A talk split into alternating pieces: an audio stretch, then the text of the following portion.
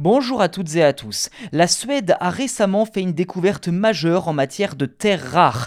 En effet, plus d'un million de tonnes de matériaux précieux ont été identifiés dans la région de Kiruna, dans le grand nord du pays.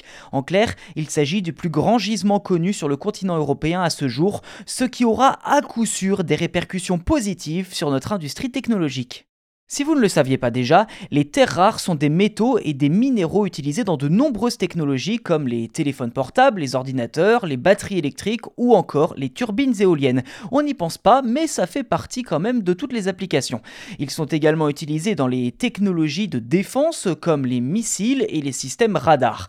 Alors dans le contexte actuel de dérèglement climatique, de crise de l'énergie et de conflit armé en Ukraine, on comprend désormais pourquoi la découverte de ce gisement en Suède tombe c'est d'ailleurs aux chercheurs de l'université de Uppsala que l'on doit cette découverte. Ces derniers ont utilisé les techniques de prospection géologique avancée qui ont révélé un gisement riche en dysprosium, yttrium et néodymium. J'espère que je le prononce correctement.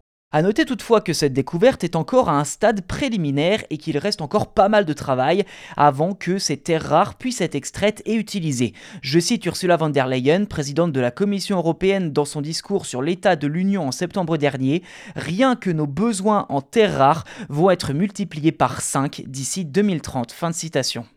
Ainsi, cette découverte aura à coup sûr des conséquences importantes pour l'industrie technologique en Europe. Actuellement, la plupart des terres rares utilisées proviennent de Chine, qui détient d'ailleurs 80% de la production mondiale. Sur le plan écologique, ce gisement suédois permettrait de réduire significativement la pollution. Reste à savoir quel procédé d'extraction sera utilisé, mais d'après le gouvernement suédois, tout sera mis en œuvre pour préserver au maximum la nature. À en croire cette affirmation, l'Europe n'aura donc plus besoin demain d'apporter apporter autant de terres rares chinoises qu'aujourd'hui, ce qui réduira sensiblement la pollution importée, à la fois liée aux techniques très polluantes de l'industrie minière chinoise, mais aussi celles liées au transport.